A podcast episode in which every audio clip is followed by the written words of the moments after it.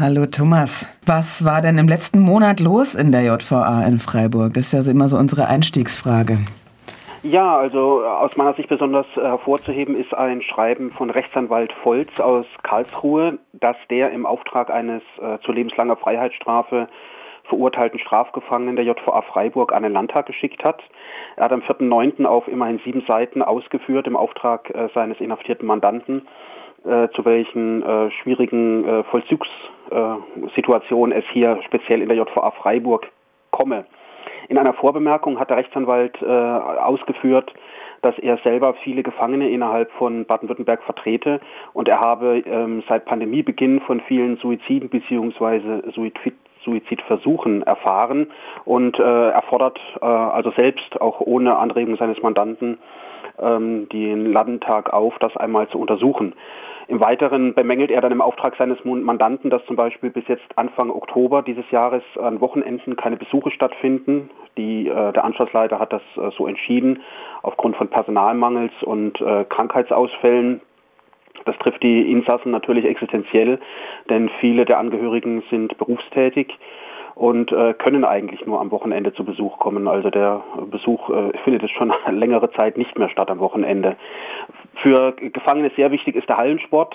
Äh, der fällt in der Strafhaft äh, auch bis Anfang Oktober aus, äh, auch wegen Personalmangels. Im Bereich der Strafhaft finden auch keine sogenannten Behandlungsausführungen statt. Auch das wegen Personalmangel, äh, äh, Behandlungsausführungen, da verlassen die äh, Strafgefangenen in der Regel Langstrafer, Leute mit 10, 15 Jahren und lebenslanger Freiheitsstrafe. Für einige Stunden die JVA können ein bisschen durch die Innenstadt spazieren, vielleicht auch irgendwie Angehörige empfangen. Natürlich bewacht von Personal, also wir reden hier nicht von Ausgängen. Und äh, der Anwalt fordert im Auftrag seines Mandanten einen Ausgleich. Also er stellt einfach mal einen Raum, man könne ja letztlich äh, ein äh, Tag Haft, der unter diesen Bedingungen äh, verbüßt wird, als zwei, zwei Tage davon dann gewissermaßen abziehen von der Strafe oder zumindest äh, eine finanzielle Kompensation. Der Anwalt führt auch aus, dass gerade wenn ähm, Familien äh, nicht mehr zu Besuch kommen können an Wochenenden, dass die äh, Beziehungen, die verwandtschaftlichen Beziehungen, die freundschaftlichen Beziehungen extrem belaste und letztlich äh, im Extremfall auch dazu führen könne, dass Gefangene ein soziales Umfeld, das sie noch vor der Inhaftierung hatten, während der Haft äh, versuchten äh, aufrechtzuerhalten, dann nach der Haft nicht mehr haben werden. Und das habe dann auch Folgen für die Entlassungen. Die Insassenvertretung äh, hat äh, sich ihrerseits auch an die Anschlussleitung gewandt und hat insbesondere vorgetragen, dass äh, der Telefonanbieter, über den auch ich euch jetzt anrufe, die Firma Telio Communications GmbH, zumindest im Bereich der Strafhaft äh, zu erheblichen Unmutsbekundungen führe. Teilweise falle das Telefon aus, die Gesprächsqualität sei bei hoher Telefonauslastung sehr schlecht. Minutenpreise für ausländisches Festnetz äh, sind erheblich teurer geworden, kostete vorher ein zehnminütiges Gespräch bei der Firma Gerdis äh, einen Cent, äh, so sind jetzt 30 Cent für zehn Minuten äh, zu zahlen. Das wird bemängelt, dann werden noch äh, Vollzugsinterner bemängelt, insbesondere was den Einkauf angeht. Das wäre so von hier. Aus dem Bereich der Sicherungsverwahrung gibt es eigentlich relativ wenig Berichtenswertes. Das ist jetzt eine dieser Aktivklagen, die du äh, auch in einem letzten Interview vorgeschlagen hast, oder sehe ich das falsch? Ja, es ist keine Klage, sondern der, der Anwalt äh, ist im Auftrag seines Mandanten tätig, einfach um sich an den Landtag zu wenden. Also äh, der Landtag, das ist ja gewissermaßen kostenlos, da kann man dann eine Petition einreichen, das heißt man fordert den Petitionsausschuss auf, äh, den Sachverhalt zu prüfen und seinerseits dann die Landesregierung aufzufordern, äh, da entsprechend tätig zu werden, wenn der Petitionsausschuss das unterstützt. Davon zu unterscheiden wären natürlich dann tatsächlich gerichtliche Klagen. Ein Insasse hat sich auch mittlerweile gerade im Hinblick auf diese Telio-Problematik, äh, also mit dem Telefonanbieter, auch seinerseits äh, an das Landgericht gewendet und hat dort einen Eilantrag gestellt. Da ist allerdings ein Sachstand aktuell noch nicht bekannt. Alles klar. Ja, ähm, Danke für diesen Bericht aus der JVA aus dem letzten Monat. Und ich wollte auch nochmal sagen, ähm, voll schön, dass du wieder in unserer Sendung mit dabei bist. Und die Begrüßung ich freue mich, dass ich bei euch sein darf. Das freut mich jedes Jahr, äh, jedes Mal und äh, ist natürlich aus Sicht der Gefangenen einfach, äh, einfach eine gute Möglichkeit, vielleicht ein anderes Forum zu schaffen, als nur den Petitionsausschuss irgendwie anzuschreiben, sondern einfach auch Hörerinnen und Hörer hier im Umkreis und vielleicht auch darüber hinaus zu erreichen. Ja. Unser heutiges Thema ist Langzeitgefangene Und was heißt das denn eigentlich genau? Was sind denn Langzeitgefangene? Also Langzeitgefangene sind äh, in keinem Gesetz definiert. Ähm, rund äh, etwas mehr als 50 Prozent, glaube ich, der Insassen und Insassen in Deutschland äh, verbüßen eine Freiheitsstrafe von einem Jahr oder weniger. Ich meine, das kommt vielen Menschen natürlich auch schon sehr lange vor, aber wenn wir jetzt wirklich so den Begriff des Langzeitgefangenen äh, verwenden, dann reden wir wirklich von fünf Jahren, zehn Jahren, 15 Jahren.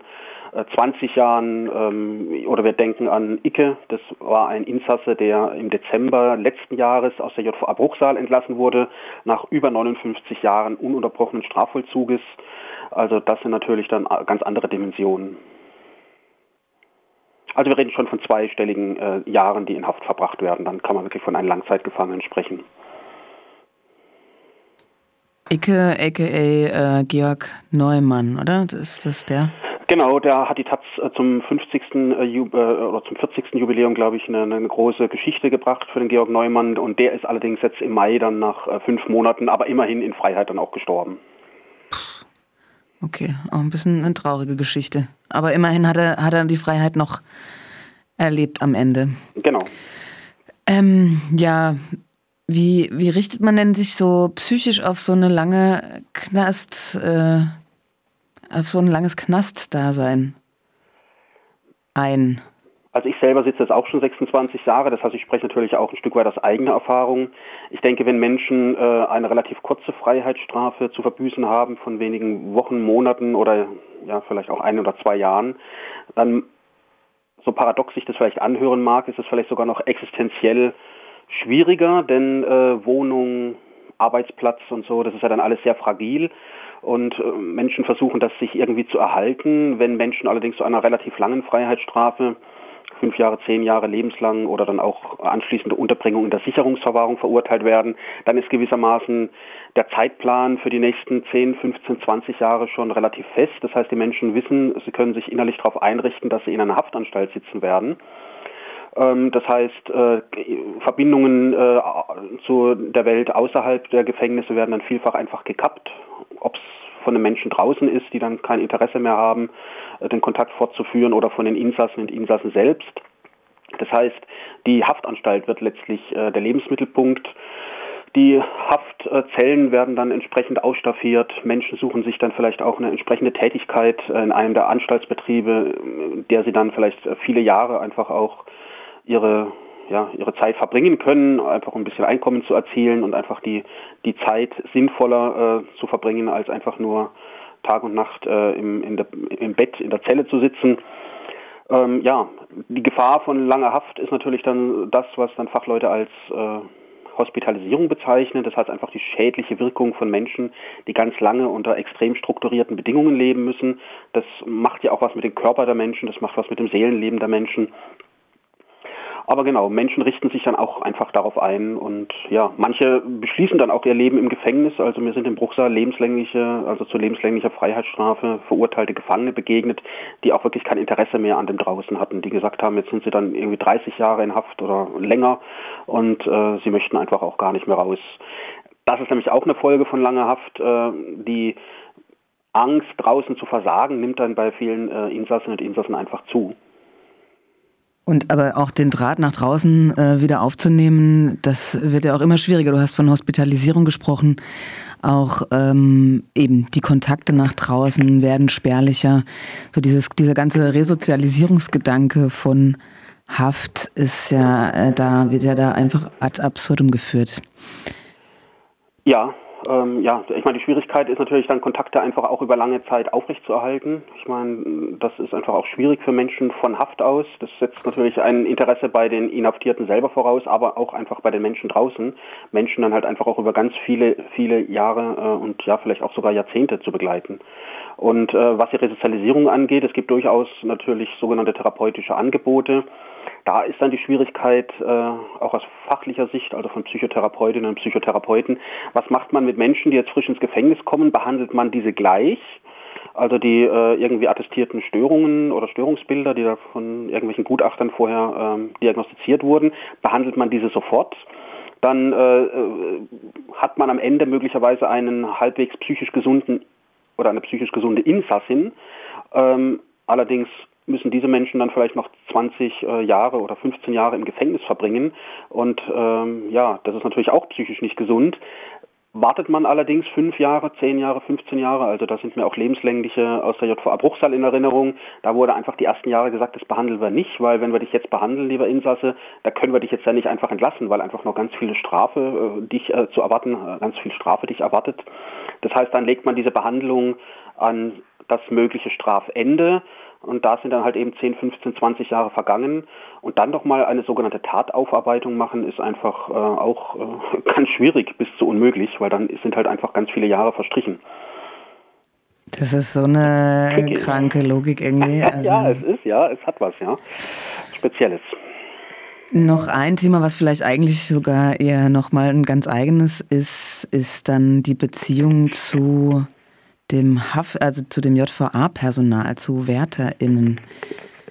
Magst du dazu vielleicht noch kurz was sagen, weil das ja vielleicht auch in der Langzeitinhaftierung dann nochmal wichtiger wird, vielleicht auch zum Teil die einzigen Sozialkontakte sind, abgesehen von den Mitgefangenen? Ja, also in Freiburg, als ich, ich, ich bin 15 Jahre in der JVA Bruchsal gesessen, da war ich etwas äh, distanzierter, äh, auch was andere Insassen angeht, die dann eben halt sehr nahe Kontakte suchen zu den Vollzugsbediensteten hier in der JVA Freiburg bin ich da etwas ja, vielleicht auch milder geworden, weil es auch einfach eine anders strukturierte Umgebung ist. Also prinzipiell ist es tatsächlich so, ich meine, man kennt es dann als Stockholm-Syndrom, also Menschen, die sich mit äh, Aggressorinnen oder Aggressorinnen identifizieren, einfach weil sie natürlich auch existenziell abhängig sind von diesen Menschen. So ist es ja auch im Strafvollzug, also Strafgefangene oder auch Menschen in Sicherungsverwahrung sind ja existenziell abhängig von denen, die in Uniform hier Dienst tun. Diese Menschen ratzen die Zellen, äh, sie durchsuchen die Insassen und Insassen, kontrollieren äh, die Briefe jetzt nicht inhaltlich, aber sie gucken, ob was in den Briefen drin liegt. Das ist so die eine Seite, die ordnende und kontrollierende Seite. Auf der anderen Seite sollen die äh, Bediensteten in Uniform auch äh, an der Resozialisierung, also an der Behandlung mitwirken. Und da erlebe ich hier tagtäglich auf der Station Insassen, die also wirklich ausgiebig und äh, intensiv, äh, manchmal auch stundenlang da sich dann in den Büros aufhalten.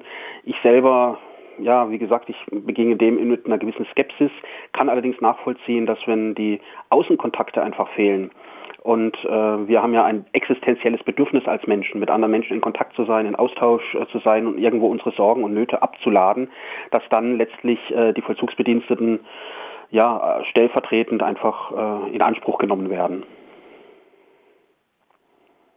Ja, so schlimm das klingt. Also auch ist es total nachvollziehbar finde ich, auf einer Ebene. Mhm.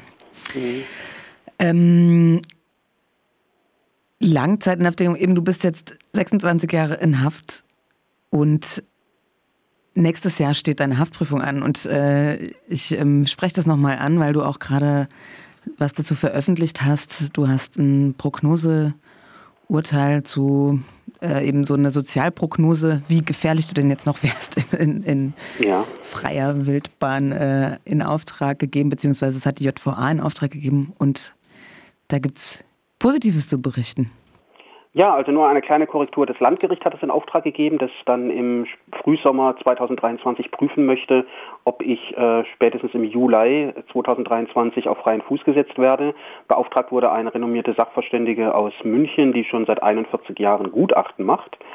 Und äh, die äh, Gutachterin war Ende August hier in der JVA Freiburg zu Besuch. Äh, wir haben drei Gespräche geführt, also sie war an zwei Tagen da, einmal nachmittags, einmal vormittags, einmal nachmittags. Und sie kam in einer Kurzstellungnahme jetzt zu dem Ergebnis, dass aus ihrer Sicht eine Entlassung zum Zehn-Jahres-Zeitpunkt, also Juli 2023, vertretbar sei. Sie wolle dann im Verlaufe des Oktober oder November dieses Jahres diese ihre äh, Einsicht äh, dann entsprechend durch ein umfängliches Gutachten, also mit der ganzen Begründung auch untermauern. Ob dem allerdings dann nächstes Jahr die Kammer folgt, also die Strafverschreckungskammer hier am Landgericht Freiburg ist noch offen. Die äh, Gutachterin meint, ich soll auch nicht gleich in eine Wohnung irgendwie entlassen werden, sondern sie halte es für sinnvoll, dass ich die ersten Monate in einem betreuten Wohnen oder so etwas verbringe. Also erstmal Glückwunsch zu diesem Gutachten und ähm, ja, wir drücken alle Daumen. Ja, vielen Dank. Und Wolltest du jetzt noch was loswerden hier in der Sendung? Nein, das ist alles soweit äh, gesagt. Wir würden auch gleich noch was ähm, von Nico spielen. Und dich dann jetzt äh, vielleicht weiter in die Zuh ZuhörerInnen-Position verabschieden hier. Wunderbar. Euch noch eine gute Sendung. Alles Gute einstweilen. Bis nächsten Monat. Und wir, nächsten Monat, hast du das Thema gerade auf dem Schirm? Ja, nächsten Monat geht es um die Freizeitbeschäftigung in Haft. Ja, auch das gerade für Langzeitinhaftierte wahrscheinlich. In Und für Kurzzeitinhaftierte. Für, Kurzzeit für alle Inhaftierten ist es ein wichtiges Thema.